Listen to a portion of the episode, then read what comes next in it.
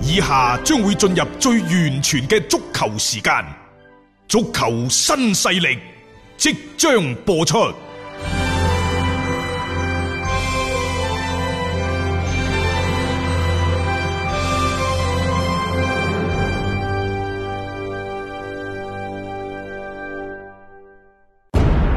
足球場，英雄地，幾多難忘時刻。攞翻住個波，從廣州太陽神到恒大富力，香港搞掂！從東較場驚天一射到亞冠加冕，從童話變成現實，從英雄變成傳奇。最偉大嘅球員，最不可思議嘅入球，勝敗之間只有一線，神奇之處，魅力所在，一比零啊，各位！只可意會，更可言傳。足球新勢力。各位朋友好，歡迎收聽今日嘅足球新勢力。喺琴晚，國家體育總局就發布通知，要求喺今後嘅一段時間之內呢，包括足球賽事、CBA、馬拉松等等在內嘅大型嘅活動呢，群體性聚集嘅活動啊，暫不恢復。係咁呢個就一個即係幾官方嘅一個說明啦嚇。直接呢就意味住大家最中意睇嘅足球、籃球等等嘅賽事呢，都唔可以進行住嘅。嗯，啊，咁呢份通知係咁嘅，各省自治區、直轄市計劃單列市、新疆生產建設兵團體育局、各司局、各直屬單位、中國足球協會、中國籃球協會，嗱、點名呢兩個啊，各改革試點項目協會，為貫徹落實外防輸入、內防反彈嘅疫情防控要求，減少人員流動和聚集俾疫情防控帶嚟嘅風險，切實做好人民群眾生命安全同身體健康。今後一段時間內，馬拉松等大型活動、體育賽事等人群聚集性活動暫不恢復，同時要繼續引導群眾科學健身。組織開展網絡賽事活動，體育總局將根據疫情防控形勢及時做出調整。嗯，即係起碼短期內，短期內啊咧呢一啲大型嘅誒、呃活動呢，就唔可能係舉辦住嘅，嗯所以即係之前所講到嘅咩四月份 CBA 啊，咩五月初啊，甚至乎五月初嘅中超嘅回歸等等，可能都冇冇乜機會呢喺呢個時間段裏邊見得到啊。啊，大家留意下，其實呢一份通知就並冇具體提及到中超聯賽、CBA 聯賽等等嘅字眼。嗯，但係你睇翻喎，國家體育總局下發呢個，除咗係各省自治區、直轄市計劃單列市等等各司局、新疆生產建設兵團等等之外呢，點咗你中國足球協會同埋中國籃球協會嘅名嘅喎。即係單獨咁樣點出嚟嘅， 因為都知道其實呢兩項嘅比賽呢，其實受到大家更加廣泛嘅關注啦。咁同時間段呢，因為 CBA 同埋我哋嘅中超聯賽啦，喺整個國內嘅體壇當中，亦都係極具影響力嘅兩項嘅一啊個賽事嚟。啱嘅嚇最主要呢，就要外防輸入，內防反彈，因為大家知道而家我哋嘅新冠病毒嘅輸入性嘅病例呢，其實一路都保持喺一個相對比較高嘅水平，尤其係美國、歐洲等等嗰啲正係處於一個泛濫期。對於呢個輸入嘅風險呢，其實一定要保出保持一個非常非常之高度嘅警惕。冇錯，所以即係正係基於上述嘅理由，即係我哋話足球無關生命，足球嘅高於生命嗰句説話係假嘅，嗯，係咪？即係你睇下，就算你而家餐廳開放咗，有幾多人真正去餐廳食飯？你而家去餐廳食餐飯係非常非常之隆重其事嘅一件 即係覺大得事嚟嘅。都要冒住一定風險嘅。我覺嚇得即係最主要一樣嘢就唔好，冇咩事，嗯唔好搞聚集，冇咩事呢，最好就乖乖地翻工放工喺企多啲陪啊家人屋係企啦人，嗯三點一線就啱噶呢個時候嚇，即係大家反正就少啲一啲嘅所謂嘅聚集嘅活動冇波睇咪冇波睇咯嗱嗯，真真正正冇波睇嘅日子已經過咗去兩個禮拜啦，三個禮拜啦，啊有冇咩唔適應啊？大家嚇， 我覺得逐漸大家都已經適應咗呢一種咁樣嘅節奏。誒、呃足球可以係生活裏邊嘅一個調味品，咁但係暫時缺乏咗，亦都唔係話你好必須嘅一樣其嘢。實我哋已經好幸福㗎啦，嗯有工開有飯食， 我有都同意啊書讀。我同意，係嘛係啊，你睇下嗯出邊嗰啲啊即係當然，我哋收到嘅消息呢，一陣間就話誒哎擺啲嘢喺路邊，你哋中意攞攞好自覺。有啲呢就真係連滾帶爬咁走。嗯即係所有呢啲消息來源呢，我我不置評。即係可能有真實嘅，嗯亦都可能有虛假嘅。係但係俾到我一個感覺就係出邊亂。係而家亂啦，點解亂啊？因為好多嘢都唔安定咯。呢種啊嘢呢種亂呢，有啲係你睇到嘅，嗯而更加潛在嘅威脅係你睇唔到嘅。你唔知幾時嘅病毒就會突然間可能喺出現喺你身邊，你驚唔驚？係即係呢看不見的對手先至驚。譬如話以前喺戰爭時期，你仲知道啊幾時啲鬼子們打過 嚟啦？嗯而家去到邊度，佢距離呢個城市啊，或者距離你所處嘅地方，嗯可能仲有三日嘅路途，可能仲有一日嘅路途。啊你都要做路途準備啊嘛你係咪冇鞋拉只劇，你都要走㗎？你再唔係有防空警你報走爛 㗎、啊嚇我阿婆佢哋嗰陣時啊，從香港走到翻嚟廣州，我細個聽到嗰陣時，我聽到我話哇，係咁犀利嗰種， 即係其實真係有事嗰陣時你要走啊，嗯嗯唔好話從香港走翻嚟廣州啊，走上韶關啊，你都要走、都要走。噶啦，係啊，命仔緊要啊嘛。咁但係而家呢個病毒面前，就大家好似無所遁形啊嗯，即係你都唔知走得去邊度。咁即係只要有人嘅地方，你哋有機會係接觸得到。同埋呢，即係而家有關一啲消息嘅真假虛偽啊，即係有時大家聽完就算啦，但係有關疫情嘅事情呢。嗯，你就一定要謹小慎微。譬如之前我一路喺度收到嘅消息，話史迪力克係啊，誒、即係我話佢新冠病毒係啊感染咗啊實嘛，際上係佢屋企人病毒，係但係因為佢個人唔喺國內啊，嗯啊，即係呢呢啲消息呢，你聽完之後可以過就過啦。嗯嗯可能對中國足球，又或者係對天津嘅俱樂部會帶嚟影響，但係呢個影響，因為個人唔喺中國，嗯。大極都有限。冇錯，冇錯，只不過係你關注嘅可能一隊波嘅一個主教練咁樣情況，咁大家就即係當呢個即係當一個新聞咁樣睇完就 O K 啦，而且唔好以訛傳訛啊，各位吓。嗯而家、有一啲嘅消息，大家先將佢沉一沉澱落嚟，你再去去睇一睇，同唔好刻意咁或者即係諗都唔諗就進行一個轉發。好啦，但係今年嘅中超、中甲，包括 CBA 等等吓，暫時都唔打得。咁接住落嚟呢，你要解決幾個問題。嗯，第一，你唔知道幾時開，你嘅訓練仲進唔進行？係繼唔繼續落去？其二，你球隊當中嘅大腿外援幾時翻嚟？嗯，如何翻嚟？係呢個係最大嘅問題。係啊，我哋而家已經即係外國人，你最好唔好嚟啦。啊，係啦，啊，嗯，好啦，怎麼辦？最關鍵一樣嘢就係而家冇波踢，歐洲嗰度美斯、斯朗，包括所有嘅球隊，嗯都開始減薪啦。我今日收到一個都幾好玩嘅消息，四月、五月熱刺呢，球員唔 減薪，俱樂部工作人員減薪百分之二十。嗯，啊，嗯即係你你眼睇住呢，就嗰啲減薪嘅浪潮啊，一即係浪足潮球球壇呢度嚇。係啊，一浪住一浪。好啦，中超減唔減薪？嗱，其實喺疫情面前呢，中超呢一個所謂偽職業聯賽嘅真面目啊，就被徹底地係嗯揭露咗出嚟。人哋嗰啲所謂職業聯賽，我有波打，我對球隊嘅貢獻大，我喺球迷當中嘅影響大，影響力大。嗯所以呢，我就幾百萬、數千萬嘅收入、歐元喎、嗯我哋呢度呢，就可能中超喺球迷當中嘅影響好大，但係你唔可以幫俱樂部揾錢。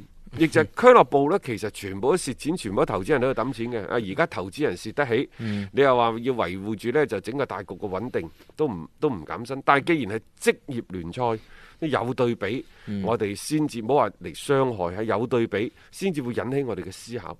就係話，當全世界嘅職業聯賽都因為比賽嘅停擺而不得不接受降薪嘅時候，中超是否應該降薪啊？都有球迷開始輕輕討論㗎啦。啊，好啦，咁啊，但係呢，武漢卓爾嘅老將艾志波，嗯艾志波呢，就喺社交媒體公開發文，咁呢，就向球迷解釋咗點解我哋中超唔降薪。啊，佢俾個四個理由，大概嘅意思係咁嘅。佢呢就話呢，中超同五大聯賽嘅營收組成唔同。啊，中超主要靠企業投資，而佢哋除咗贊助之外呢，仲有誒好、大一部分同比賽相關嘅收入，譬如話轉播分成啊，同埋俱樂部周邊等呃等。嗯。誒、然之後第二點，佢話歐洲球員因為疫情放假啦，啊中超球員呢都喺度集訓。即係開緊工嘅， 即係佢嘅意思做緊三嘢嘅吓。啊，中超球員呢有捐贈，幾乎人人都有，不論現金或者實物。嗯，第四就係疫情面前啊，人人平等，要降大家一齊降，唔可以話中超球員工資高就應該降佢哋嘅等等。嗯，因為我覺得艾哲波呢幾點觀點啊，比較橫蠻，橫蠻比較橫蠻。係，嗱，我逐一去講啊咧。嗯，即係你所講嘅歐洲球員都喺度放假，你哋喺度訓練。實際上歐洲球員都喺度訓練㗎。有噶，人哋在家隔離咁訓練吓，然之後佢過咗呢十四日之後，嗯又或者係過咗最關鍵嗰件事嗰段時期之後，佢哋、都會集訓。但好似佐仁達斯咁話停四個月，嗯，你估佢唔集訓咩？照做噶，好啦，即係我就覺得呢一點講唔過去嘅。嗯其二，即係中超球員有捐贈，人人都有。喂邊個冇捐贈？我想問。其實歐洲嗰邊啲球員都捐好多唔㗎，係啊，普羅大眾嗯都都捐好有多，啊，我哋喂自各位己都有捐贈啦，係冇錯啦。普羅大眾都有捐贈，嗯點解你要講？即我所以我就話呢樣呢樣嘢係講唔通嘅。 係冇錯，係咪啊哈好啦，中超聯賽同其他五大聯賽嘅收入唔同，呢、個佢講啱咗啦。啊呢個係真嘅，啊係呢個係講啱咗，所以我就話突顯咗中超聯賽嘅偽職業嘅性，偽職業性，係尤其係第四點，呢一點係好乞人憎嘅。咩疫情面前一降大家一齊 降啫，你你話係咪好乞人即憎係呢其實攬住大家一齊落水咁樣，啊好似感覺啊，所以我就話其實而家最好嘅處理辦法係咩？各位，你唔好出聲，你係噴乜嘢啫？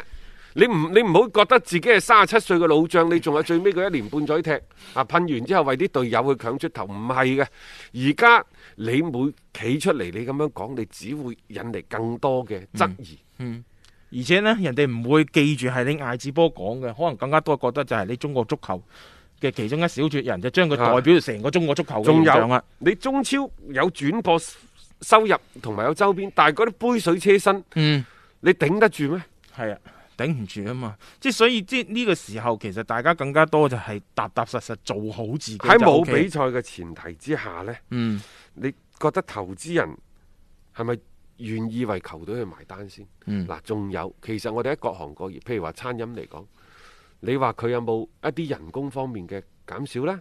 甚至乎有冇員工願意自動減少人工去同老細嗯共度難關呢？其實我相信咁樣嘅員工比比皆是，只不過人哋做咗都唔講啫嘛。係咯，有必要咁樣下下講晒出嚟點咩。解話你中超要減薪？ 減薪嘅原因就係因為 你你嘅啊金額之前呢，就叫做係大家都喺度游水。係啊！呢、個水氹呢，就個個都願意泵水，嗯所以你邊個攞泳唔知嘅。即係我哋話個市場決定嘅？而家新冠疫情嚟臨咗之後呢，係咪喺度退緊潮啊？嗯邊個攞泳嗯就開始睇到嘅咯喎。係啊。係啊，你唔想攞泳，你咪跟住退潮嘅時候翻翻上岸先咯。 即係呢啲嘢，其實喺唔同嘅嗰個時間段裏邊，我覺得即係講嘅説話，你都要有有所斟酌先係。咁另外呢，其實各大職業聯盟啊，嗯都喺度企出嚟，包括即係好多嘅球員、嗯一啲代表啊、工會等等，都喺度呢企出嚟同球員協商啊，又或者呢，就各地嘅聯盟都要求俱樂部即係誒誒，盡快同球員協商，嗯可以減到幾多幾多，即係佢都知道要幫助俱樂部共度難關。嗯啊，我又覺得我哋嘅中國足協呢，好似喺呢個問題上，暫時到而家嚇都未有太多嘅舉動。嗯當然啦，就呢啲係國情決定嘅。啊但係我哋曾經見過足協嘅，其實喺呢段時間入邊，你可以將過去嘅一啲嘅政策，嗯你攞翻出嚟再重新解讀一次。譬如話，你舊年嘅限薪令。係啊，限薪其令實係可以再解讀一次，因為呢個政策到今時今日都冇變化。嗯如果冇話取消嘅話，自佢宣布嗰日開始，一路執行㗎。一路就執行。啊，咁係咪可以喺即係呢一個所謂嘅一啲政策當中係可以幫到而家嘅一啲嘅俱樂部咧？唔知啊，啲投資人都幾頭痕㗎，即係話我滿腔熱情，又或者我想誒抌多啲資去搞足球嗰陣時，你又唔俾我搞。我話而家咁嘅情況之下，你可唔可以啊幫助我但但係佢又唔出聲，啊更加更加即係叫許去火呢？反正而家都頭痕㗎啦，因為冇晒比賽，對於任何地方嘅呢啲嘅所謂嘅職業聯賽嚟講咧，都係一個好致命嘅打擊。即係你基本上連即係生產都做唔到啊嘛， 對於佢哋嚟講，所以要諗諗計點樣樣可以更加好咁去度過最近嘅呢一段嘅難關。咁可能降薪啊各方面嚟講呢，就會不斷咁係受到大家嘅一個討論。呢、個可能亦都係不得已而為之嘅一啲嘅辦法嚟嘅。聽足球新勢力，晚晚有飯食。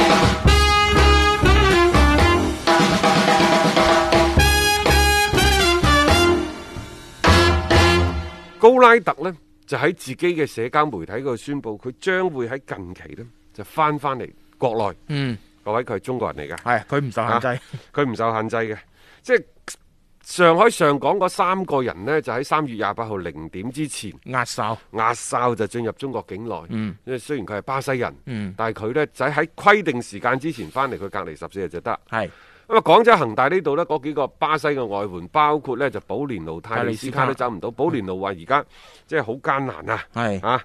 即係呢個艱難唔係生活嘅艱艱難，係環境嗰度。嗯佢呢就話佢同佢嘅家人喺度經歷緊好艱難嘅時刻，就希望呢一切呢就盡快過去。嗯啊，等等。嗯好啦，高拉特唔同，包括費南多嗰啲都唔同啊，都唔同啊！佢哋佢哋全部入咗籍噶啦。係咁恒大嗰方面呢，泰利斯卡就喐唔到噶啦。嗯喐唔到，而係家真正嘅外援只有一個就係朴志洙，嗯因為艾克森嗰啲係跟國家隊訓練嘅。翻咗嚟啊啦，，高拉特呢而家至至翻嚟嗯嚇，咁啊包括費南多嗰啲喺迪拜訓練完之後咧，又俾佢飛翻去巴西。嗯即係我哋呢就歸化嘅球員喺恒大呢度就好多，係但係真真正正而家除咗朴志洙之外呢，真係全華班訓練嘅。係咁啊。頂住先咯，都叫做嚇。咁畢竟聯賽又唔知幾時開，咁隨住時間推移呢，呢班嘅球員陸陸續續呢，就係即係翻嚟報道嘅話呢，咁對於簡拿華路成個嘅嗰個訓練嘅鋪開都係有幫助嘅。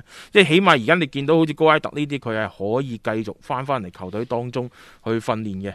咁樣誒、呃因為新嘅賽季，你恒大究竟要點樣樣去搭建一套嘅陣容，係咪真係全華班啊？定抑或係即係更加多咁喺一啲歸化球員嘅使用上邊去做文章呢？因為比賽真係未開，我哋冇辦法去得知，只能夠就係話喺最近嘅一啲訓練當中睇睇佢哋可唔可以即係揾到個更加好嘅一個辦法嘅啫。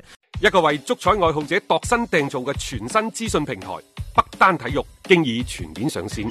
北單體育擁有基於北京單場賽事作出全面評估嘅優秀團隊，雲集張達斌、陳奕明、鐘毅、李漢強、呂建軍等大咖，為你帶嚟更專業嘅賽前預測分析以及賽後總結報告。北單體育無需註冊，一鍵辦理。想避免足彩市場起起伏伏，快啲嚟微信搜索公眾號北單體育。